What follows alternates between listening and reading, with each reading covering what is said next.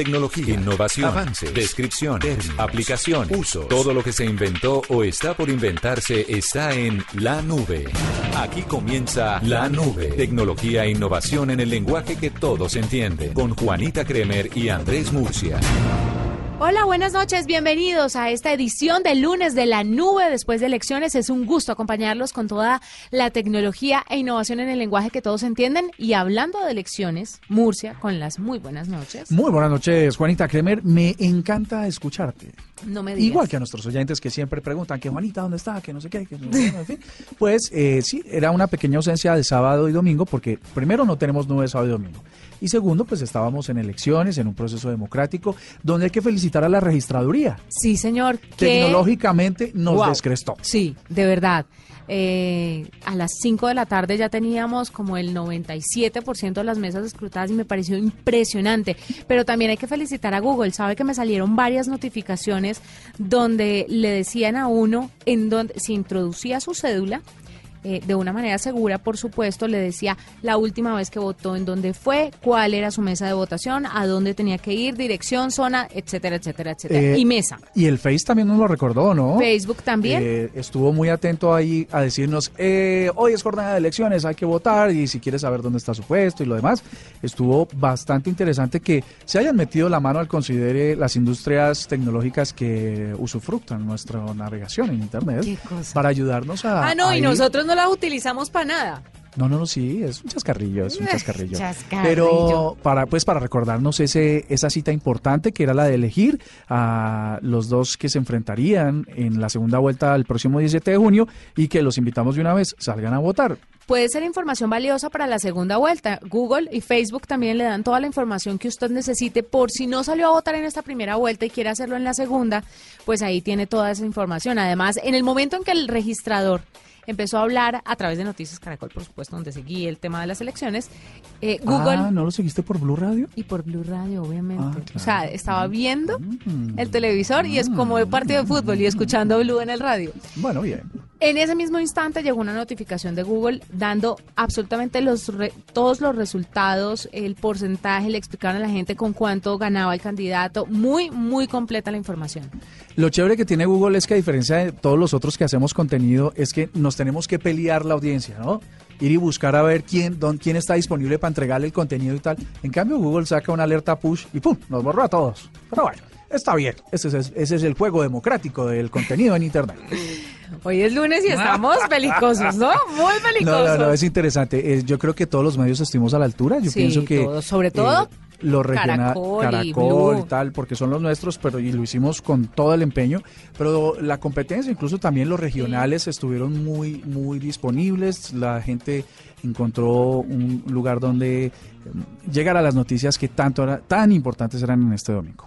Nosotros nos vamos en este momento con los titulares entonces de las otras noticias importantes. Las noticias de tecnología que fueron más relevantes en el mundo este fin de semana están aquí en la nube. En la nube, lo más importante del día. Google, Instagram, WhatsApp y Facebook fueron denunciados por una organización activista al forzar a sus usuarios a aceptar los términos de uso. La organización exige una sanción de 7 mil millones de euros por vulnerar supuestamente el Reglamento General de la Protección de Datos. La denuncia fue presentada ante las autoridades de Francia, Bélgica, Alemania y Austria, aunque este litigio podrá derivarse hacia Irlanda, donde Facebook y Google tienen su sede europea. En el caso de Google, la denuncia presentada está relacionada con los teléfonos inteligentes que usan su sistema operativo. Consumidores están obligados a entregar sus datos o a poseer un ladrillo de celular que no pueden utilizar. Según un informe de un experto militar citado por el diario isleño Xiao Ribao, las redes de Internet de los militares taiwaneses y otros organismos asociados sufrieron en 2017 más de 200 millones de ataques informáticos. Los cinco portales militares más atacados fueron los del Ministerio de Defensa, la Universidad Nacional de Defensa, el Centro de Reclutamiento de las Fuerzas Armadas, la Oficina de Asuntos Médicos y la Oficina de Guerra Política del Ministerio de Defensa. Los ataques informáticos contra portales web del gobierno taiwanés han aumentado desde que la presidenta Tai Ing-wen tomó posesión de su cargo en mayo de 2016. La marca de bebidas Schweppes acaba de lanzar una nueva campaña publicitaria en la cual resaltan el acoso en las discotecas que sufren las mujeres de Sao Paulo en Brasil. En ese país, el 86% de las mujeres han pasado por este tipo de situaciones, tocamientos no permitidos, piropos que dejan de serlo cuando suben de tono. La empresa de bebidas buscó la ayuda de la agencia Ogilvy Brasil, la cual elaboró un vestido con sensores inteligentes capaces de contabilizar cada vez que alguien toca a la persona que lo lleva puesto. La prenda ha sido bautizada como el vestido del respeto.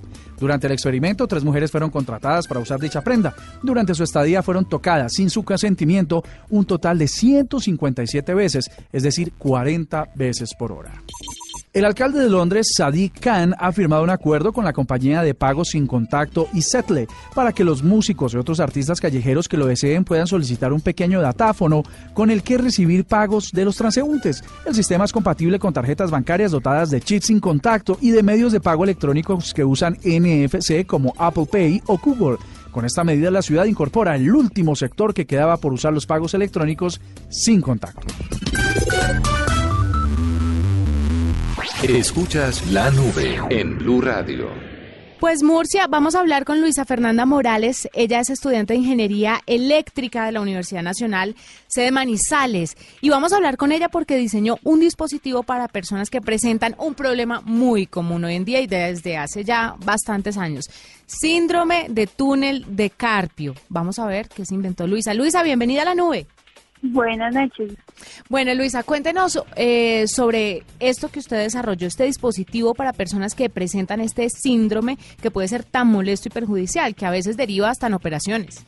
Eh, bueno, el dispositivo consiste en medir la fuerza que tienen estas personas que presentan este síndrome y a la vez aplicarle una serie de terapias para ver si mejoran la condición en la que están. ¿Y cómo empezó esta idea? Cuénteme un poquito sobre el desarrollo de este dispositivo. Bueno, empezó pues en la clase de electromedicina, donde el profesor nos, eh, nos incentivó como a buscar soluciones para medidas en el cuerpo humano y darle soluciones. Entonces, pues yo me enfoqué mucho porque en mi familia hay personas que sufren de este síndrome, entonces quería como ayudarles a mejorar porque uno a diario ve que se quedan mucho de dolor, que se les dificultan muchas actividades, entonces investigando más pude ver que la electroestimulación, que es la terapia que se les aplica, les ayuda a mejorar. ¿Desde qué edad, Luisa, se puede empezar a utilizar este dispositivo? Porque si bien muchas personas adultas por temas laborales empiezan a, presentar esta condición, este síndrome, pues hay muchos niños que también se dedican a los videojuegos y de una u otra forma eh, la mano empieza a dañarse y a desgastarse. Y no solamente videojuegos, estar pegado al celular también genera este tipo de síndrome, este tipo de dolor. Sí, pues una edad en sí todavía no, no se ha como establecido. Eso sería hacer un poco más de investigación. Lo que sí se puede hacer es con un diagnóstico previo que se tenga de un médico que esté como en una etapa inicial para ayudarles a que la, la enfermedad les avance. Entonces aplicarles en esto. En el momento pues yo lo he hecho en personas entre 20 y 30 años que han presentado este problema. Claro. Luisa, quería preguntarle cuando una persona está en la universidad, está en una clase como la que usted dijo que estaba y empezó a desarrollar este dispositivo, ¿cuánto tiempo se demora en materializar, en ver físicamente eso que usted, me imagino, escribe al principio en el papel o no sé si lo diseña a través de una tableta? ¿Cuánto tiempo lo ve materializado? Y no sé si estos proyectos universitarios llegan a ser una realidad en buena medida o se quedan simplemente como eso, como proyectos de estudiantes, buenas ideas, pero metidas en un cajón. Bueno, pues el tiempo eh, varía mucho. Hay proyectos que son a corto plazo, otros son a largo plazo. Uno primero, cuando son para cursos, pues tiene la idea, va en apoyo del profesor, plantea bien qué es lo que quiere hacer y cuál es el resultado final que quiere y ya a lo último empieza a construir el prototipo. Eh, la construcción pues es física, lo hacemos en los laboratorios o en clases, dependiendo de lo que se vaya a hacer. Y pues muchos proyectos sí se quedan como en clase, pero ahí también hay muchas posibilidades que brinda la universidad, convocatorias que apoyan estas ideas, entonces ya es cuestión de los estudiantes buscar ese apoyo para que puedan materializar todas estas ideas que tienen. Cuando ustedes tienen este tipo de ideas, usted particularmente que, que se ha ideado este dispositivo, ¿cree que tiene más facilidades para conseguir trabajo en este tipo de desarrollos cuando salga de la universidad? Por ejemplo, las empresas voltean sus ojos a los universitarios cuando desarrollan este tipo de dispositivos tecnológicos. Pues yo creería que sí puede ser un apoyo, ya que es como la agilidad que tiene la persona de, de buscar ideas, de innovar, de facilitarle eso a una empresa. Bueno, ella es Luisa Fernanda Morales, estudiante de Ingeniería Eléctrica de la Universidad Nacional sede Manizales, que diseñó un dispositivo para personas que presentan síndrome de túnel de carpio. Muchas gracias por estar con nosotros, mucha suerte con este proyecto y que se vengan muchos más. Estás escuchando La Nube en Blue Radio y bluradio.com. La nueva alternativa. Pues sigamos con noticias tecnológicas. Yo no sé, ¿tú eres usuaria de Twitter? Sí, Mm, Bueno, tú... Ocasional, ¿sabe? o- o- ya no tanto. No, ya no tanto. A veces en estos días hacía la reflexión frente al tema y uno siempre, o yo por lo menos siempre me despertaba y lo primero que hacía era revisar Twitter, mi timeline. Eso lo hacías en la mañana, en la noche antes de dormir. Apenas abría el ojo, terminaba con Twitter. ¿También revisabas Twitter? Hoy lo primero que reviso es Instagram. ¿Y al dormir? Twitter. Instagram. Fíjate que yo no, yo en la mañana no puedo ver Instagram, no me da la vida, no, no, no, no soy capaz, pero sí en la noche, así esté molido y caído, le doy una revisada a Instagram. Pero sabe además que le, que le está quitando a uno mucho tiempo en Instagram los Insta Stories. Claro, los videos, porque, Porque- uno tiene que aguantarse los 15 segundos, Los uno 15 por uno. Claro. que- Póngale esto. 15 segundos. Digamos que una persona promedio, promedio ¿cuántos Insta Stories puede lanzar? No hablemos de personajes como Mari Méndez, por ejemplo, que manda 85 Ah, uy, Insta que es una Stories. pesadilla. No, hay gente que le gusta, pero es una persona promedio del común. ¿Cuántos Insta Stories hace? ¿Dos, tres? Mm, dicen que la media positiva para que tenga funcionamiento son cuatro al día. Bueno, cuatro al día. Digamos que usted siga a 100 personas, todos con Insta Stories activados. Son 100 minutos, es una hora y media. Imagínese el tiempo que pierde y no ha visto fotos de perfil, solo Insta No, Stories. y eso que si tienes buena internet, porque a veces cuando uno está viendo un video y eh, se bloquea y empieza ese circulito a dar vueltas y uno bendito sea mi Dios, ¿a qué horas va a acabar para Sí. poder ver eh, las historias? La que sigue, sí. No, qué triste. No, eso, eso es bien complicado. O sea que más o menos el tiempo de permanencia, una hora y media. Sí, Es impresionante. pero la aplicación se la echó con eso porque garantiza que la gente esté ahí una cantidad de tiempo muy importante y a eso súmele los Insta Stories publicitarios. Claro que esa es la idea, que entre más tiempo pase uno en la red social, más publicidad puede imprimir la plataforma. Y los Vender, ¿quiere Ve- decir? vender, sí, que se muestren los anuncios. Entonces, ponte que cada cuatro historias, cada cuatro usuarios te salga una publicidad, Mm. pues entonces ahí hay un negocio bien importante. Pues te lo pregunto porque, bueno, además arroba la nube blue, a ver, eh, ustedes allá en la casa, a ver, ¿qué lo ¿ustedes usan Twitter, sí o no? Y si no, y están en Instagram, ¿qué, ¿cuánto tiempo pueden durar o creen En que duran en estas aplicaciones. O para que hagamos ahí un, un balance. Pues está hablando de Twitter, Juanita, porque mm, ellos están tratando de innovar, de revolucionar un poco la manera en que la gente se comunica ahí. Y entonces dijeron, como los emojis que están en Android a veces no son compatibles con nuestra red, hagamos nuestros propios emojis. No me digas. Sí, revolucionando el mundo de los emojis, eh, han incluido sus propias listas de emojis. Hoy, eh, fíjense que hoy si ustedes incluyen desde sus teléfonos, eh, sobre todo los Android, algunos emojis, sale un cuadradito y una X porque no, no es compatible con la red. Pues ellos dijeron, no, esa experiencia es terrible, vamos a, a meter nuestros propios emojis, así que desde hoy van a poder contarlos. Eh, los únicos que no van a tener eh, o no van a estar completos son los de las- la versión de Twitter de escritorio, pero sí en la de los teléfonos. Así que, eh, bueno, bien, para los que todavía son usuarios de esa red. Hablando de eso, el otro día hice una pregunta a través de mi Twitter y es, ¿cuál era, si se iban al historial de emojis en su teclado, cuál era el emoji más recurrente? O sea, el primero que le aparecía en el historial. ¿Y cuál fue? Colombia es un país feliz, definitivamente. Sí, el, el de la carcajada llorando, el de ¿Ah, sí? la risita llorando, fue el más recurrente en medio de todos los que me escribieron, que fueron bastantes. Les agradezco su participación, además. Fue ¿Sabes qué? Aquí estoy viendo el mío y el mío es el de la cara con una mano en, el- ¿En la cabeza? En la cabeza. Sí, ese también es el mío. Como de, ups. No, pero yo no lo entiendo como ups, yo lo entiendo como ay. Ese es Sí, sí, ese es efectivo. Pero así poniéndole ese tono, ese. ah. Pues sí, fíjate, ese es el que más yo lo tengo ahí. Pues bueno, ya saben, eh, nuevos. Mire, emojis. tuve 256 respuestas. Uy. Y no, no es por uy ni nada, sino que le cuento que la gente de verdad se apasiona con esto de los emojis y todo el mundo contestaba y, me parece que la carita que más utilizan es la de que se ríe con lagrimitas, o sea, carcajada. ¿Qué cantidad de respuestas, oye? Sí, la gente... A la gente los emojis los mueve. Los mueve, sí.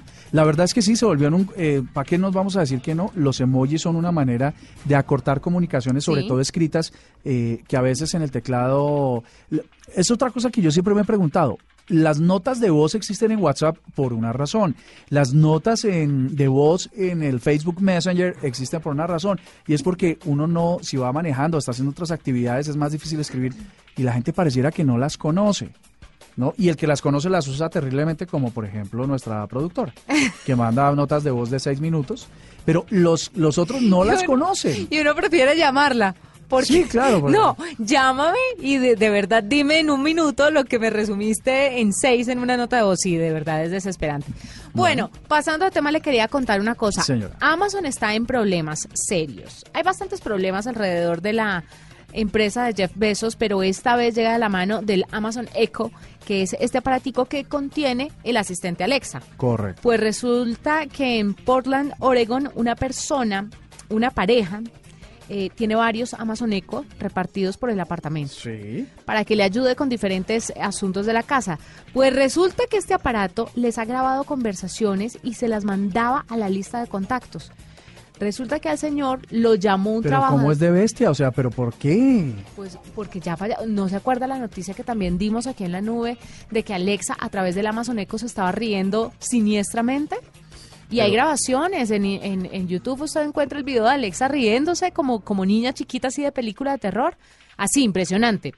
Pues resulta que grababa las conversaciones y al señor lo llamó un empleado de su empresa y le dijo, mire, desconecte ya todos los Amazon Echo porque están mandando sus conversaciones. Entonces el señor le dijo, apasionado por la tecnología y por estos dispositivos, no puede ser. Y le dijo, sí, usted hace dos días no estaba hablando sobre escoger pisos de madera para su casa. Entonces el tipo se paniqueó y dijo, efectivamente estaba hablando de eso con mi esposa, nadie más tenía por qué saberlo y desconectó todos los dispositivos que tenía en su casa. Obviamente Amazon dijo que esto era un error que se había presentado muy, muy poco recurrente que era un incidente rarísimo, pero no dijo nada más. Y resulta que este tipo de dispositivos en Estados Unidos, por ejemplo, en los hogares, suma unos 40 millones de casas en Estados Unidos. Es el más popular. Hay otros pero el Amazon Echo es de los más populares. Te voy a decir una cosa que me parece muy preocupante y además un poco insólita de la noticia que nos estás dando.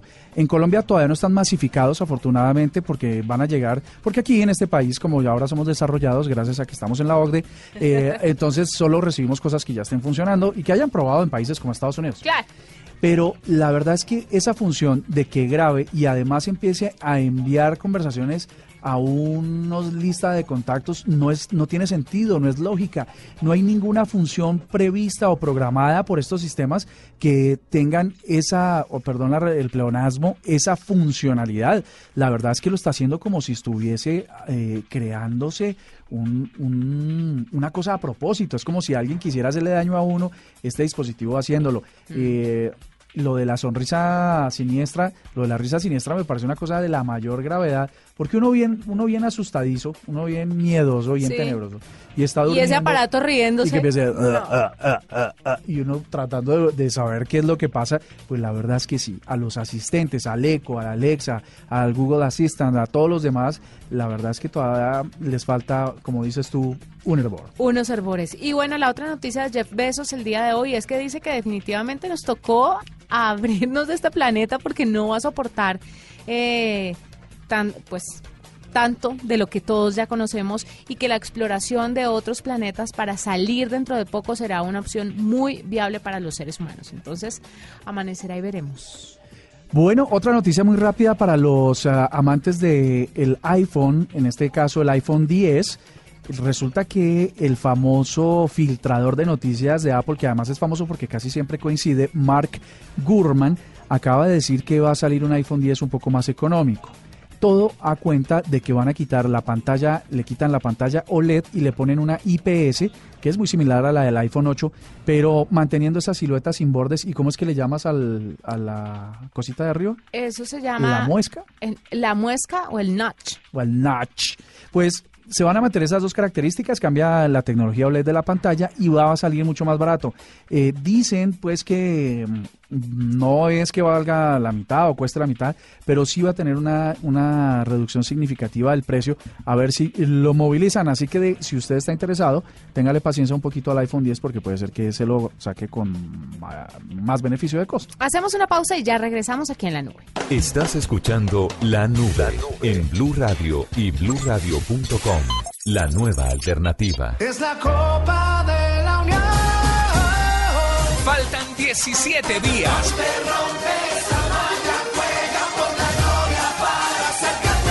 Blue Radio, la nueva alternativa. El mundial, el mundial se vive en En la nube, decídase a hacerlo usted mismo. Bueno, Murcia, y en Hágalo, usted mismo le voy a enseñar a la gente que todavía no lo ha hecho de una manera correcta, cómo vender ese viejo smartphone que ya no utiliza. O si de pronto no está tan viejo, pero usted quiere actualizarlo, como le pasa a todo el mundo hoy en día. Si usted está cansado de su celular y tiene que venderlo, y lo quiere vender porque quiere actualizarlo y necesita esa plata, pues siga los siguientes consejos. Primero, debe ser honesto con el comprador acerca de la relación del teléfono le tienen que contar si está rayado, si no está rayado, si está cargando, si no está cargando, si necesita un cambio de batería o lo que sea, si no quiere pasar un mal rato, por supuesto. No importa si se trata de un fallo de software o si tiene algún defecto en la pantalla, que es lo más común, es recomendable decir siempre la verdad para que se evite problemas. Ofrezca la mayor cantidad de accesorios e incluso la caja si, lo, si la posee. Y es que mucha gente cuando compra un celular bota, desecha la caja, desecha los plastiquitos y eso le resta valor al teléfono.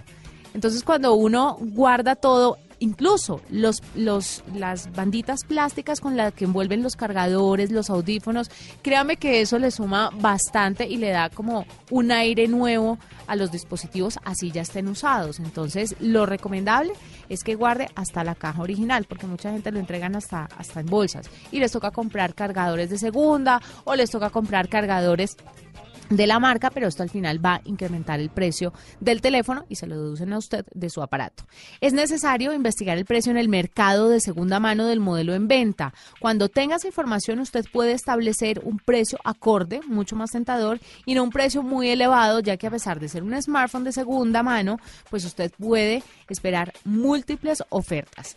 Eh, emplea diversas opciones de oferta. En la actualidad se puede hacer a través de Facebook. Mucha gente vende cosas a través de Facebook, eh, a través de WhatsApp, aunque no es mi recomendación personal, sino de este artículo que me encontré que está muy interesante. Pero es que qué jartera uno en WhatsApp recibir vento celular, no. 800 mil pesos, no. Instagram, pues pues bien, pero también se podría hacer, pero me parece que daña el perfil. Me parece que Facebook es una de las plataformas que tal vez puede funcionarle mejor para eso en cuestión de redes sociales, pero recuerde que existe Mercado Libre, existe OLX, existen muchas otras plataformas por las cuales usted puede vender eh, elementos usados. Busque vender su smartphone eh, usado en épocas especiales. Saque esos aparatos que tiene archivados en Navidad, Día de la Madre, aunque es el colmo que la mamá le den un usado. Día de la Madre, amor y amistad, de pronto cumpleaños.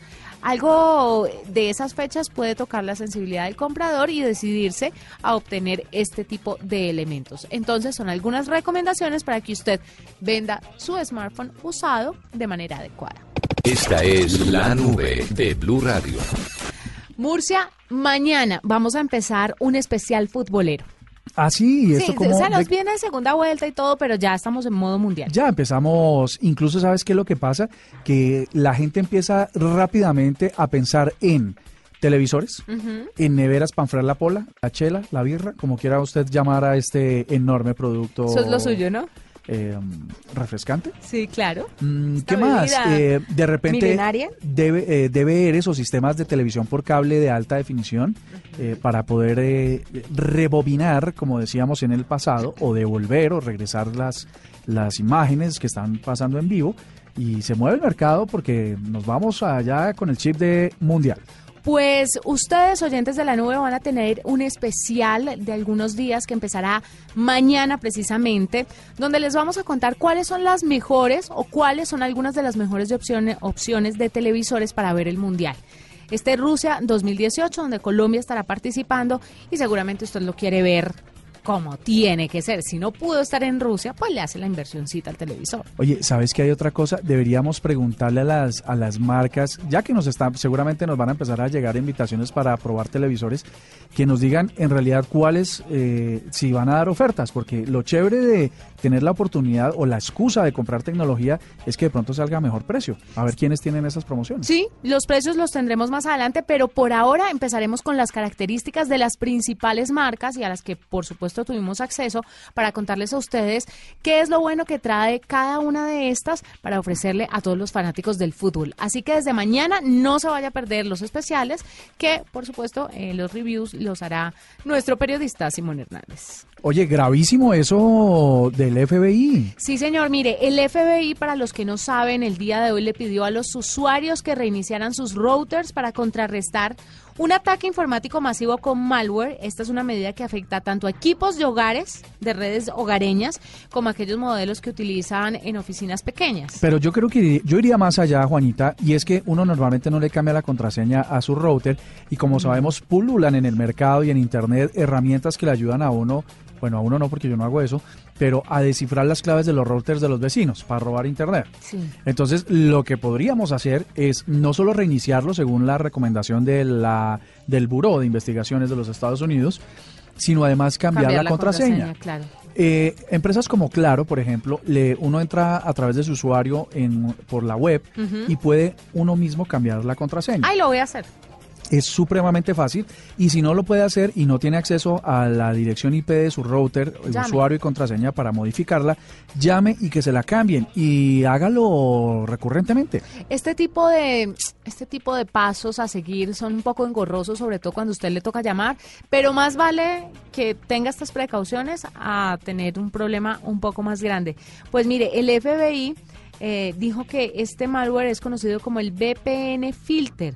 El malware tiene la capacidad de bloquear el tráfico web, recolectar datos que circulan por la red interna y hasta tomar control de los dispositivos conectados, dijo el FBI en un comunicado. Esto en 54 países que se ha pues. visto afectados diferentes routers a lo largo y ancho de estos territorios. Eso es un, un tercio de los países del mundo y es muy importante eso que también nos recomienda el FBI.